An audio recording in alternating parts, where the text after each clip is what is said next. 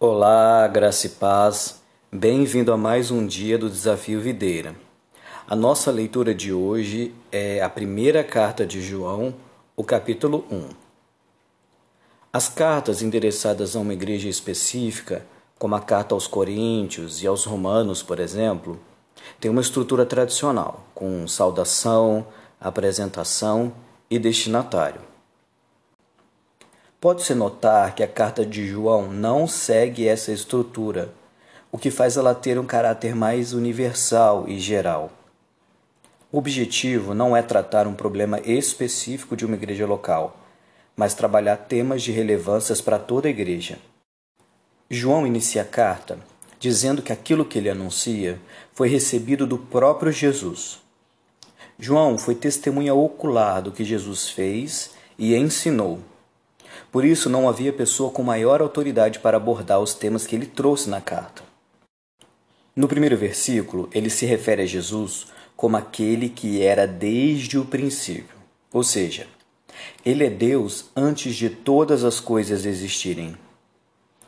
João também usa expressões como vimos com os nossos olhos e nossas mãos tocaram, para reforçar que Deus encarnou em forma humana e ele próprio, o João, foi testemunha disso.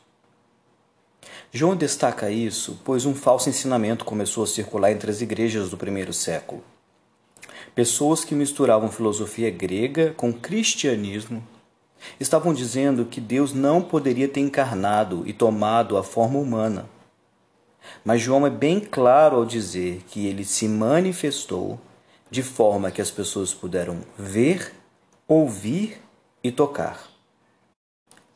A mensagem trazida por João no capítulo 1 anuncia que a manifestação do Filho de Deus permite que os seus discípulos e discípulas tenham comunhão com o Pai e também comunhão uns com os outros.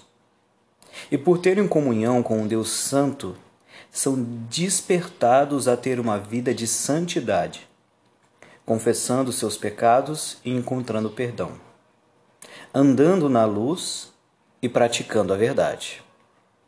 Aqui quem falou foi o pastor Marcelo Alves. Um grande abraço. Deus te abençoe.